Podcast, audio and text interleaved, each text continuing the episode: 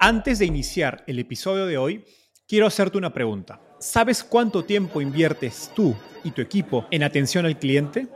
En el mundo de las startups, donde cada segundo cuenta y cada cliente es importante, Zendesk se convierte en tu aliado perfecto. Es como tener un equipo de superhéroes de atención al cliente a tu disposición. Zendesk es una plataforma omnicanal que integrará todos tus canales de comunicación como WhatsApp, email y redes sociales en un solo lugar. Gestiona tickets, ofrece una gran experiencia, aumenta tus ventas, pero sobre todo Construye relaciones cercanas con tus clientes gracias a Zendesk. Como beneficio exclusivo por ser parte de la comunidad startupeable, podrás probar el CRM de Zendesk completamente gratis por 6 meses. Y si decides continuar, tendrás 15% de descuento en tu primer año de contrato. Lo mejor de todo es que Zendesk escala de acuerdo a tus necesidades. Desde la oficina prestada donde empezaste hasta la compañía global que quieres construir. Compañías globales como Slack, Shopify y Airbnb confían en Zendesk para su atención al cliente. Ahorra tiempo, dinero y mantén felices a tus clientes.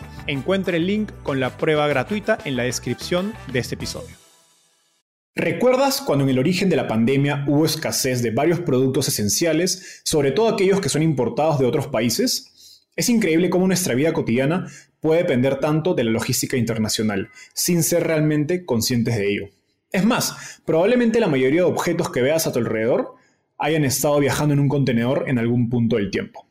Para conversar sobre el futuro de esta industria, hoy tenemos a Alfonso de los Ríos, CEO y cofundador de Nowports, el primer agente de carga digital en Latinoamérica. Conversamos sobre la oportunidad de utilizar tecnología para resolver los retos de la logística internacional y cómo una startup puede construir su ventaja competitiva en un mercado global. A la fecha, Nowports ha levantado casi 25 millones de dólares de fondos de Venture Capital como Mouro Capital, Monashis y Base 10 Partners.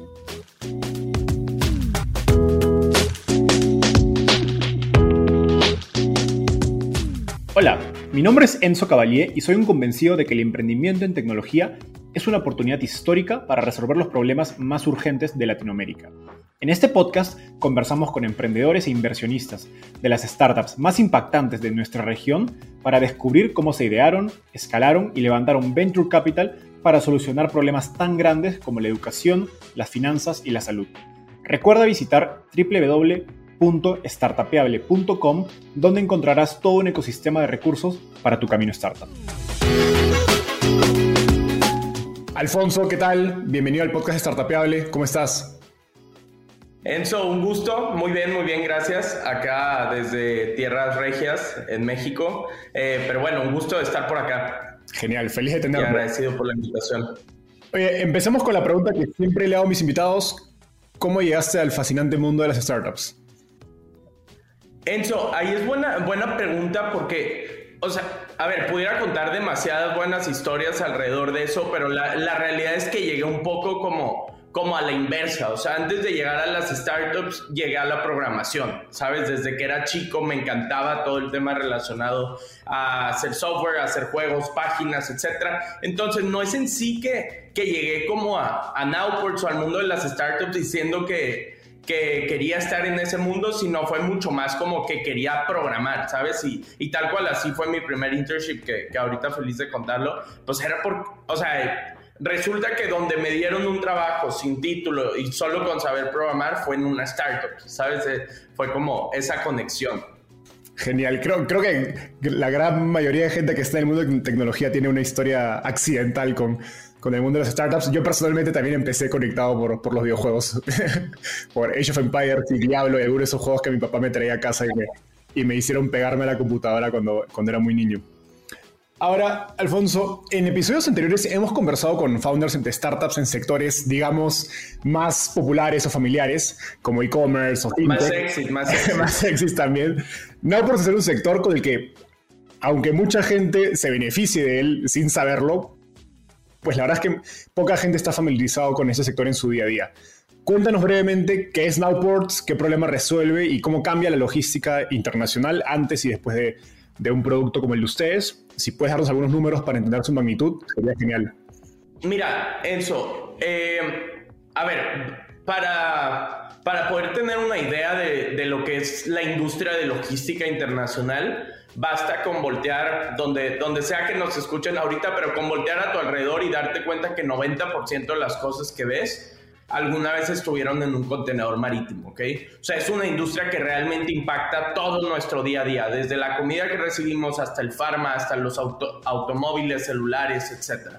Entonces, esa industria de logística es la que Nowport se está atacando. ¿Por qué hay que atacarla o por qué necesita cambiar? Esa es como la, la cuestión donde entramos. Es una industria que viene siendo la misma hace 70 años, ¿sabes? 70 eh, años en los que la gente está acostumbrada a enviar toda la información por correo electrónico. Si quieres algunos números de cómo es la industria tradicional, te puedo decir que para importar un contenedor de China a México, una empresa tradicional tiene que enviar de 70 a 95 correos solo para moverlo de punto A a punto B, ¿sabes? Y hay empresas que importan 120, 200 contenedores al mes, entonces es mucha información yendo y viniendo eh, tienen que invertir de 7 a 8 horas semanales en reporteos manuales, que a veces no son ciertos porque su data viene de los correos, me explico, entonces es una información como muy triangulada. Y por último, el overprice, o sea, no hay una transparencia en costos hoy en día, eh, ya que por lo mismo se envía por documentos, se llenan documentos manuales y no, no hay un seguimiento puntual de dónde o dónde se están incurriendo en gastos. Entonces, para no hacer la historia muy larga, prácticamente en Upwork lo que estamos haciendo es toda esa experiencia desde el tracking hasta automatización de reportes, llenar documentos con Natural Language Processing eh, y obtenerlos de correos, etcétera. Lo estamos poniendo a la disposición de empresas en la TAM. Hoy en día operamos en siete países con más de mil empresas para que automaticen sus procesos de logística y, bueno, más cosas que ahorita me gustaría contar, que es desde les estamos dando financiamiento para que ellos puedan importar su carga sin afectar su capital, etcétera, ¿no? Pero el objetivo es mejorar la forma en la que los equipos de logística trabajan en, en la región. Qué interesante. Y, y, un poco para entender más el producto, ustedes son una especie de plataforma, de software donde el cliente, digamos, está pasando todos sus procesos internos que antes llevaba en correo a su producto y en, ese mismo, en esa misma plataforma también hace sus pedidos, ¿cierto? Sí, exacto. O sea, ahí lo que nosotros hacemos, Enzo, y lo que dices es, es importante, nosotros les ayudamos en sí con, a ver, con todo el software, o sea, dígase report management, eh, document o sea, guardamos los documentos, eh, toda la comunicación, etcétera, pero también les gestionamos toda la relación con navieras y aerolíneas. O sea, no, no es nada más el software, sino sí es encargarnos al final del día de que su carga llegue a tiempo, ¿no? Llegue en forma, llegue a tiempo, puedan asegurar la carga desde nuestra plataforma, etcétera. Buenísimo. Ahora, sin duda logística es creo que de esos sectores como explicabas que no podemos sin el que no podríamos vivir, porque todo lo que tenemos a nuestro alrededor estuvo en algún momento en otro país, pero la mayoría pues no tiene idea de cómo funciona ese sector, ¿no? Entonces cuéntanos cómo en el caso de Nowports, eh, tú y tu cofundador llegan al problema, cómo fue ese proceso de, investigación y, e ideación de Nowports. Mira, a ver, yéndome un poco para atrás para darte todo el contexto, eh, yo soy de Monterrey, México. Mi familia tuvo un Nowports, pero tradicional por más de 20 años aquí en México. Entonces, yo desde después de la escuela, pues me tocaba estar ahí y ver que todos los procesos eran manuales, etc. A los 18 años me voy a trabajar a, Palo Alto, a una startup de programación, y en la Universidad de Stanford eh, conozco a Maxi. Eh, te cuento toda esta historia porque lo interesante es que Maxi también tenía un background con logística. Él es de Uruguay, pero se mudó a Estados Unidos a trabajar en un, eh, o sea, en un outport, pero tradicional, dos años. Entonces, un día hablando los dos, eh, pues fue como, oye, yo también estaba en logística, yo también amábamos trabajar juntos y de ahí fue en outports. O sea, como de una industria meramente manual, convertirla a digital el 100%, ¿no? Y en, y en ese momento deciden, ok, vamos a hacer logística, ya sabemos cuál es el problema o cómo fue ese proceso de, investigación, porque digamos que hay, un gran salto entre ser familiar con el problema a conocerlo realmente.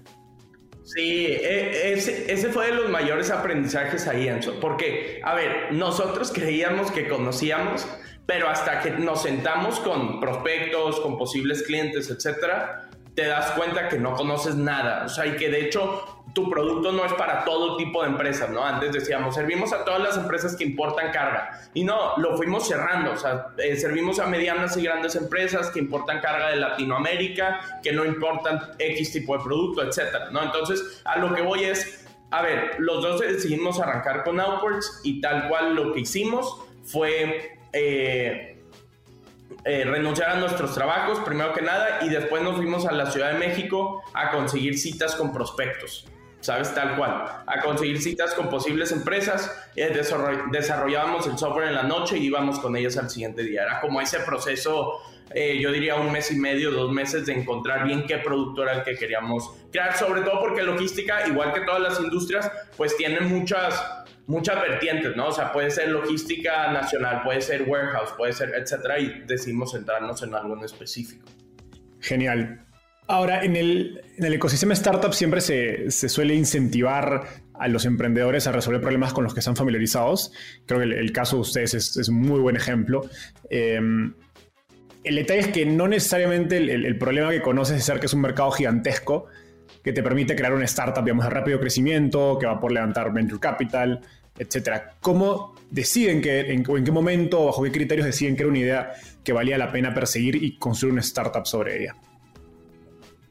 Claro, mira, a ver, nuestro pensamiento siempre fue, eh, y suena, suena simple, pero en verdad nuestro pensamiento siempre fue prácticamente nos parábamos, eh, aquí voy a hablar de algo muy específico, pero nos parábamos en un lugar en Santa Fe, en la Ciudad de México, en el que decíamos, de 100 empresas aquí, no sé, 96 dependen de su logística, ¿sabes? Porque no pueden producir sin eso, etcétera. Entonces, como que, a ver, cuando estábamos levantando nuestra primera ronda de inversión, no teníamos ni idea del tamaño del mercado, pero sabíamos que era grandísimo, ¿sabes? Entonces, em, creo que fue como, como más bien, o sea, más que crear un producto que le gustara a todo el mundo, era como crear un producto que le gustara a ciertas empresas y que resultó que era un mercado como sumamente grande, ¿no?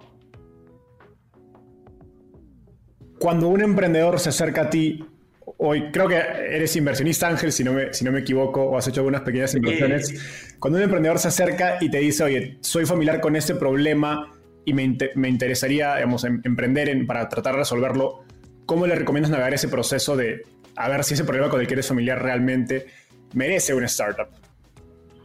Mira, Enzo, yo creo, o mi consejo siempre es hay gente que le encanta estar en el batallón de guerra, ¿sabes? O sea, tal cual como en la trinchera. Y, y, a veces para nosotros como, como fundadores de una startup que tienes background en programación, lo más cómodo para, para nosotros es estar en la compu programando y lanzar el producto, ¿no? Yo creo que ese fue uno de los aprendizajes principales dentro de Nowports. O sea, al principio era una posición muy cómoda de desarrollar, pero cuando decidimos salir a, hablar con clientes, o sea, suena muy cliché, pero en verdad escucharlos de primera mano y como ocupo esto, o sea, esto que diseñaste no me sirve, yo más bien lo que ocupo es esto, etcétera. Ahí Enzo, o sea, para mí es de las mejores señales de un emprendedor. Alguien que fue, por ejemplo, si está haciendo, no sé, un supermercado, que fue al mercado de abastos a escuchar cómo lo hace la gente, etcétera, ¿no? Pero, pero bueno, más o menos así es mi perspectiva eh, sobre alguien que, que, va a tener éxito en su startup, que, que se mete hasta lo super micro antes de arrancar algo global, ¿no? Genial, no, gran, gran, gran, gran consejo. Ahora, cambiando de tema, me gustaría profundizar en, los retos o los problemas que enfrenta el sector de logística internacional y creo que todas las oportunidades de, transformación que hay habilitadas por la tecnología. Y, empecemos por el elefante, digamos, de, de, la habitación, que es obviamente el COVID. ¿Qué, ¿Cuáles eran esos principales problemas de logística que, que creo que algunos ya nos explicaste, que eran evidentes, pero la pandemia hizo imposible de ignorar? Claro, mira, a ver, en general, te pudiera decir que el de la comunicación. ¿Por qué? Porque los equipos de logística y los nowports, pero tradicionales, o sea, los forwarders, eh, dependían 100% de documentos impresos, ¿no? Y dependían de llamar al teléfono a las oficinas y de un día para el otro la gente se fue, o sea, se fue un fin de semana y no volvió y ya no tenía su computadora y ya no tenía su impresora para los documentos manuales que hacían. Entonces, ahí en su, nuestra plataforma había una adopción del 600% en, o sea, de incremento del 600% el primer mes de pandemia. Bueno, fue el segundo, en abril de 2020. Entonces te diría que la adopción tecnológica fue muy fuerte. Eh, pero otra cosa, o sea, un reto fuerte para nosotros sí fue el en verdad como llevar la operación remota. En ese momento no éramos una empresa remota y nuestro equipo estaba en las oficinas, ¿no? Y, esa adopción de, de, de repente todos estar desde casa, no hay team building, no hay cultura, ese fue ya un reto más como, como a nivel cultura de la empresa, ¿no? Súper. Y en, en, términos, nos hablabas, creo que este dato del 600% de adopción tecnológica es interesante, em, porque suena que, que, es un reflejo de, de, una industria que adopta tecnología por la emergencia del COVID. Claro, claro, ¿Por qué, claro. ¿por qué crees que, digamos, cuando, cuando tú estudias el mercado o, o vas conversando con clientes y, y de repente también con, con, competidores tradicionales, ¿por qué crees que ha habido tan poca innovación en, en, en ese sector? Creo, creo, Enzo, que va mucho por el lado de que es una industria sumamente grande, no en cuestión de mercado, sino en eh, cuestión de personas involucradas. O sea, desde las navieras hasta el agente aduanal, el proveedor, etcétera, ¿no? O sea, como todo, en verdad es muy complejo poder conectar a todos a una misma plataforma y nuestro approach fue un poco distinto en el que si una empresa quiere empezar a trabajar con Outports puede seguir operando 100% tradicional por correo, pero nosotros en cada interacción con ella los vamos conectando a la plataforma. O sea, por ejemplo, si piden un documento por, por correo, nada más les mandamos un link. Como sí, te lo mando, pero a la otra lo puedes consultar aquí. Y esa adopción temprana o lenta ha hecho que sea mucho más amigable para el usuario final, que pues a ver, no hay que culparlo, en verdad, un, un equipo de logística tiene res demasiadas responsabilidades como para adicional adaptarse a un cambio tan rápido, ¿no? Uh -huh, uh -huh. Buenísimo. Y más allá de, de Nowports, eh, digamos, y lo que están haciendo hoy día, digamos, en términos de producto, ¿qué otras oportunidades ves para seguir automatizando y, digitalizando la industria de logística internacional? Demasiadas, en mi opinión. O sea, demasiadas que, que, a ver, a veces es un tema, me, me encanta esta frase de Justin Can, que una startup no puede, no se puede permitir desenfocarse, ¿no? O sea, hay demasiadas oportunidades desde eh, dispositivos de IoT en la carga para tener visibilidad en tiempo real, hasta transparencia en las aduanas, eh, visibilidad de última milla, que hoy en día hay demasiadas startups muy buenas atacando eso. Eh, pero bueno, a lo que voy es que, a ver, como el, el movimiento de un punto A a un punto B de China a México es demasiado grande, o a la TAM es demasiado grande, que, que creo que van a surgir eh, empresas digital, digitales o startups en cada sección de ellas, ¿no? Y Nowport lo que quiere hacer es conectarlas a un mismo sistema operativo, tal cual. Buenísimo. Ahora, durante la pandemia se habló mucho, creo, de, de, de acerca de la poca resiliencia de las cadenas de suministro, sí. eh, la alta dependencia de China en, en, varios países y sobre todo quizás Estados Unidos, que es el país obviamente más vocal acerca de eso. Eh, pues hubo escasez de cosas básicas como medicinas, hasta mascarillas, que suena increíble. Hacia futuro, eh, ¿cómo crees que, va que, digamos, que evolucionará la manera en que se construye y gestiona cadenas de suministro internacionales eh, a partir de, de, de esta experiencia del COVID? Enzo, ahí, ahí ahorita el ejemplo que ponías de, de las mascarillas, hay, hay, una historia divertida, bueno, creo que no fue divertida, pero es, es curiosa, en el sentido de que, no, eh, este es un, un fact, ¿no? Eh, la pandemia empezó en China o en Asia, digamos que ahí fue el primer impacto. Después, tres meses después, llega a México y la verdad es que Asia o a Latam y Asia ya estaba muy listo para eso, entonces produjo demasiados cubrebocas y los mandó de Asia a Latinoamérica. ¿Qué pasó después? Latinoamérica se sobrepopuló de cubrebocas, que en primera no fue negocio para quienes importaron, pero lo más importante, muchos cubrebocas se tuvieron que volar de vuelta a China por, por la, ¿cómo decirlo? Por, por la segunda ola que apareció en Asia. Entonces, como que ahí te, te, demuestra el impacto que hay en logística en no tener los productos a tiempo. Pero bueno, eh, a ver, respondiendo un poco a la pregunta de cómo van a cambiar eh, o cómo va a evolucionar las cadenas de suministro, yo creo que lo principal, Enzo, esto deja un aprendizaje a las empresas, tanto a Nowports, pero sobre todo a las que importan cada día de no depender de una sola fuente de proveedores. ¿sabes? O sea, de en verdad tener una buena cartera de proveedores que produzcan materiales de calidad para que tu cadena de suministro no sea tan frágil.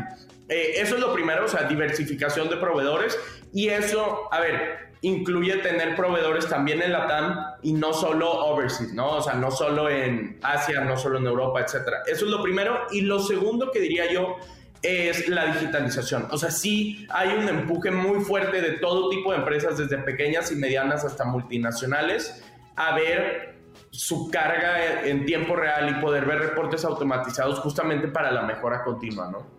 Genial. Ahora para continuar en, el, este espectro de, del, mercado de logística, Creo que una de las, cosas interesantes de, este mercado que te he escuchado decir en, otros, otras entrevistas y, un poco leyendo sobre el, sobre el sector es que la industria de agentes de carga es muy competitiva en precio. Cuando un inversionista te pregunta cuál es la ventaja competitiva en Outports, ¿qué le dices? Mira, eh, a ver, obviamente nos encontramos con eso tanto el lado del inversionista y el cliente, ¿no? El cliente diciéndote, oye, pues es que ¿por qué está 100 dólares más caro, ¿no? ¿Por qué, voy a mover contigo, etcétera? Yo creo que va un tema como hasta un poco cursi, ¿no? Pero literalmente buscamos hacer su cadena de suministro, sus procesos de logística self-driving, ¿no? O sea, que se manejen solo reportes, que todo se llene, estamos conectados a los buques, a las aerolíneas. Entonces, lo que yo digo es, a ver, pues tal cual es la primera vez que vamos a sacarlo del correo electrónico y lo vamos a meter a un software para que se maneje solo. Y creo Enzo, que quien conoce o quien ha, experimentado eso en la industria sabe el impacto que llega a tener, no en la logística, sino en las empresas globales. O sea, hoy en día quienes utilizan la plataforma de Nowports para reportes va desde CEOs de empresas eh, que operan en la región hasta eh, equipos de compras que definen los precios de unos tenis, ¿sabes? Porque todos tienen información de verdad por primera vez en una plataforma. Entonces, algo que sí te voy a decir y que es un reto es en Nowports o sea, mientras más pasa el tiempo, más valor damos. El día uno un cliente no percibe lo mismo que el día 90, ¿sabes? Y, eso es un reto a, demostrar tanto con inversores, con clientes, etcétera, ¿no?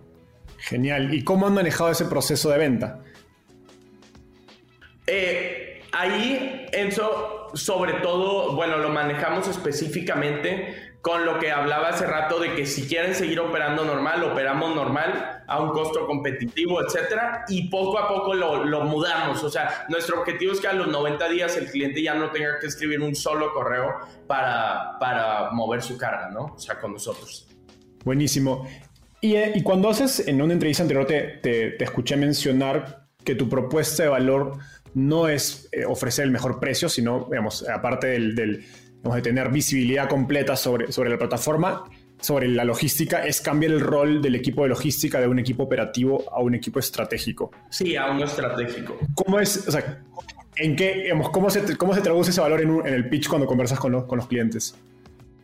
Mira, eh, es buen punto porque tú no quieres que el cliente malentienda lo que estás diciendo, ¿no? O sea, no es que los equipos de logística lo estén haciendo mal, sino que hoy en día sus herramientas sí son muy limitadas. O sea, el depender de un Excel manual lleva unos errores o una posibilidad de error muy grandes. Entonces, el cómo lo transmitimos, yo creo, es a la conversación y propuesta de valor final, ¿ok? Para, para decirte eh, cosas específicas, nosotros medimos, o sea, con nuestros clientes les dijimos, ¿cuántos reportes haces a la semana? Y ellos decían, no, yo nada más uno, una hora, pero en verdad nos fuimos a sus oficinas y los llenaban diario, ¿no? Y cambiaban las fechas, etcétera. Entonces dijimos, ok, con nuestras primeras tres empresas que cerramos en México, les estamos reduciendo estas horas semanalmente, ¿no? Y ahí como, creo que esa, a ver, sí le tienes que dar números a un equipo para que te crea cuánto se va a ahorrar en tiempo, en costos, etcétera, al utilizar Nowports. Si no, es muy difícil darle un valor a la, pues a nuestra propuesta, ¿no? Genial. Continuando en, este tema de la competencia, ¿no? La, logística internacional es por diseño un mercado internacional, por lo que entendería que te puedes eh, eventualmente enfrentar a la competencia de jugadores globales como el mismo Flexport y me imagino que habrán otros en Europa y Asia. Eh, ¿Cómo piensas acerca de esta competencia y existen ventajas de ser un jugador local, digamos, más integrado a, no sé si, regulaciones, procesos, clientes latinoamericanos versus otros jugadores globales? Claro, mira, Enzo, a ver, nosotros conocemos bien Flexport en Estados Unidos, Forto en Europa, Yuncuna en Asia, que son jugadores digitales de logística como similares a Nowports. Eh, yo creo que hay demasiadas ventajas en centrarnos en Latinoamérica. El primero es el segundo mercado más grande del mundo después de Asia, o sea, es más grande que Estados Unidos, más grande que Europa, etcétera. Pero lo más importante es que tienen necesidades específicas. O sea, acá en, por ejemplo, en Latinoamérica, un producto que sacamos ahora, que es el seguro de carga y el financiamiento, son muy relacionados a la región, ¿sabes? O sea, es muy relacionado a que la gente tiene miedo a que le roben su carga y muy relacionado a que no tienen el capital suficiente para, para importar sus productos, ¿sabes? Entonces estamos construyendo un sistema operativo de cadena de suministro para la TAM y eso es una ventaja increíble. Ahora, eh, de todos los jugadores que te dije, Junkuna, Flexport, Forto, tienen menos del 1% en sus regiones. O sea, 1% de market share en sus regiones. Dígase Flexport en Estados Unidos, etcétera. Entonces, y Nowports también, ¿no? En la TAM. Entonces, queremos crecer aquí. O sea, queremos conquistar Latinoamérica, pero no solo la logística, lo que te decía, todo lo relacionado a importar o exportar carga. Ok. ¿Y, y cómo, digamos, por qué ustedes tienen este, este, este enfoque, digamos, de y porque me suena que se están yendo hacia lo que hace en una entrevista pasada conversaba con Ana, Cristina Gadala, María de QE, que es esto del Embedded Finance, donde aprovecha su propio producto para ofrecer servicios financieros.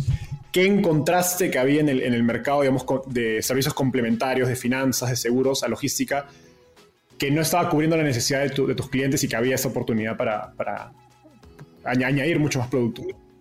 Enzo, mira, la verdad, la, razón de cómo empezamos en el producto de Embedded Finance fue porque nuestros clientes, nosotros veíamos que tenían que ir con los bancos cada vez que importaban. Y no, no creas que te digo nada más startups, sino empresas grandes en la región tienen que ir con bancos a llenar un documento que es una carta de crédito para poder pagarle al shipper, no porque les falte el capital, sino porque afectan mucho sus flujos y tienen que estar pagando por la carga antes de que llegue, ¿no? A ver, te cuento todo esto porque nos dimos cuenta de ese pain y dijimos, ok, es nuestra oportunidad para ya no nada más hablar con el equipo de logística, sino ahorita hablar con el equipo de finanzas y el CFO de las empresas, ¿sabes? Y cómo empezar a conectar toda nuestra visión a largo plazo con la ejecución de hoy en día. Y, así arrancamos, o sea, tal cual eh, arrancamos nuestro producto de finance eh, hace menos de 29 días, eh, déjame te digo exactamente, hace 29 días y hoy en día ya tenemos más de 270 empresas en el waitlist, o sea, está, que ya son clientes nuestros, ¿no? O sea, todos ya son clientes y que quieren empezar con ese producto. O sea, fue, a ver, nos encanta la parte de fintech, pero fue mucho más por la demanda de clientes actuales que por, por a fuerza querer ofrecerlo, ¿no? Y esta, esta pregunta me sirve como, esta última respuesta me sirve como un perfecto puente al tema de la data, ¿no? ¿Qué, ¿qué ventajas ves que, o va acumulando Nowports al estar conectado con todas las etapas de este proceso de logística que te permiten, digamos, dar un mejor servicio no solo en términos logísticos y de visibilidad, sino en términos, por ejemplo, en este caso financieros, versus competidores tradicionales. Mira, eh, ahí me gustaría dividirlo en tres partes. El primero, Enzo, operamos y estamos tan centrados en un trade line que es Asia Latinoamérica, ya tenemos dos oficinas en Asia y tenemos seis oficinas en Latinoamérica, en seis distintos países. Entonces, ese network effect de en verdad poder tener mucho control sobre esa línea, o sea, es un es, es como increíble, ¿no? O sea, ya somos de los players principales en ese trade line de Asia a Latam. Eso es lo primero que diría. Lo segundo que diría, relacionado a los datos meramente digitales, sí es la proactividad en optimizar sus procesos. O sea, nosotros en no te tienes que esperar a final de mesa que te digamos cuál es el costo promedio unitario que tienes por producto, ¿no? Te lo damos al día, o sea, tú puedes revisar y parece muy simple para otras industrias, pero la realidad es que cuando lo vemos en esta industria que viene siendo tan manual los últimos años, eh, tiene un impacto como eh, fuerte a ver, de network effect interno en la empresa. Nosotros, eh, lo que te comentaba hace rato, o sea, eh, no tengo el porcentaje específico, pero gran parte de nuestros usuarios son directivos que no están en logística, pero que les impactan los costos, los tiempos de tránsito, etcétera, de su logística, ¿no? Y tercero, última cosa de ese network effect, sí va mucho a el, ¿cómo decirlo? Eh, no nada más estás digitalizando a la empresa que importa, sino a su agente aduanal, a sus shippers, etc. Entonces lo que pasa es que las personas que se benefician indirectamente de Nowports también nos recomiendan, dígase los agentes aduanales o shippers en Asia. Dicen, oye, yo ya recibo mis órdenes eh, de compra digitales, pues busca a ellos en México, ¿no? Y nos buscan y como, oye, mi shipper me recomendó hablar contigo, etc. Un poco, un poco eso, ¿no? Genial, genial. No, no, muy, interesante cómo puedes ir construyendo estos network effects, no solo a lo largo de la cadena, sino dentro de cada cliente, ¿no? Porque, y como decías hace un, momento, a partir de que pasa uno, dos, tres meses y te vas integrando no solo con el área logística, sino con el área de finanzas y luego hasta los directivos de, de un punto de vista más estratégico también utilizan Nowports, pues el stickiness o el, el, nivel de interacción de la empresa con tu producto es muy alto y es muy difícil que te, que te puedan cambiar, ¿no? Y eso te permite pues poder construir un mucho mejor producto pensando en, en largo plazo. Claro, claro, claro. Finalmente, Alfonso, llegamos al segmento final de la entrevista. En esta parte se llama ronda de tweets. Yo te voy a hacer una pregunta y me tienes que responder en lo que te toma escribir un tweet. Es decir, menos de un minuto. ¿Estás listo? Sí, estoy, estoy listo. Vale. Estoy viajando de Ciudad de México a Monterrey. ¿Qué libro debería leer? Eh, el más reciente que leí, que es Can't Hurt Me, de David Goggins. Ok, ¿por qué? Eh, a ver, la principal razón es porque como alguien que se enfrentó a demasiados retos en su vida, como el abandono familiar, etcétera, terminó siendo, eh, a ver, tiene el récord de maratonista, también de, de pull-ups eh, global, pero lo más importante fue de los mejores Navy SEALs que ha habido en la historia. Entonces, como que alguien que estaba destinado, no nada más por el abandono, obviamente, sino por todos los problemas que tuvo en su juventud de bullying, de sobrepeso, etcétera un día se levantó y dijo como quiero cambiar mi forma de ser, eso me encanta, o sea, como eh, que todo está en el mindset, ¿sabes? Y, ese es de los mejores libros que he leído. Genial. ¿Qué te gustaría cambiar del mundo de las startups en Latinoamérica? Eh, creo yo, bueno, algo que ya está cambiando, el acceso a capital, ¿no? O sea, ya hay demasiado acceso a capital, buen talento en la región, etcétera. Entonces, ese ya le daría como check. Se ha venido exponencializando los últimos meses, entonces, no, no hay que preocuparnos de eso eh, por el corto plazo. Eh, otra cosa que me gustaría cambiar es sí concentrarnos en temas que terminan teniendo un impacto en la vida diaria de los usuarios. No, no nada más que satisfacen, me explico. O sea, a ver, Nowports está incluido en esto. Tenemos una responsabilidad por el capital levantado, por todo, a hacer más impacto en el día a día, o sea, empoderar a las empresas, etcétera, que es como una herramienta y no nada más ver como por los profits en el corto plazo de, de tanto de Nowports y de otras startups, ¿no? O sea, me gustaría no cambiar, pero agregar al mindset ese tema de, de impacto masivo en nuestro día a día. Genial, no, totalmente de acuerdo. Creo que el emprendimiento y tecnología y capital para Latinoamérica es una, es una gran herramienta para hacer eso, así que no tiene sentido ignorarlo. Finalmente, ¿quién es un emprendedor en Latinoamérica al que crees que debería entrevistar y por qué?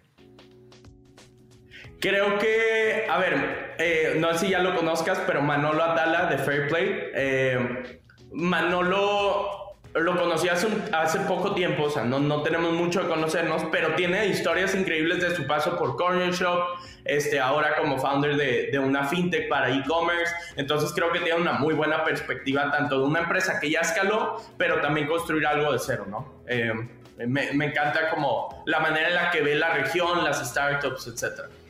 Genial. No, una muy, buena recomendación y de hecho estaremos en contacto con, con Manolo. Oye, Alfonso, ha sido un gustazo tenerte acá. Em, gracias por darte el tiempo. Pueden seguir a, Alfonso en Twitter como arroba poncho de los ríos. Eh, un gusto. Nos vemos, Alfonso. Bye. No, te agradezco, Enzo, y muchas gracias por invitarme acá.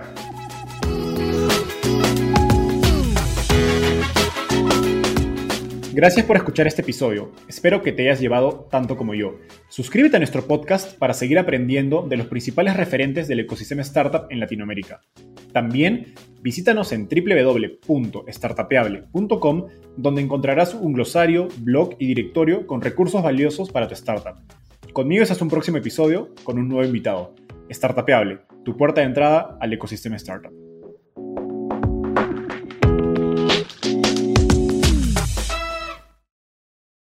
Este es un podcast producido por Explora.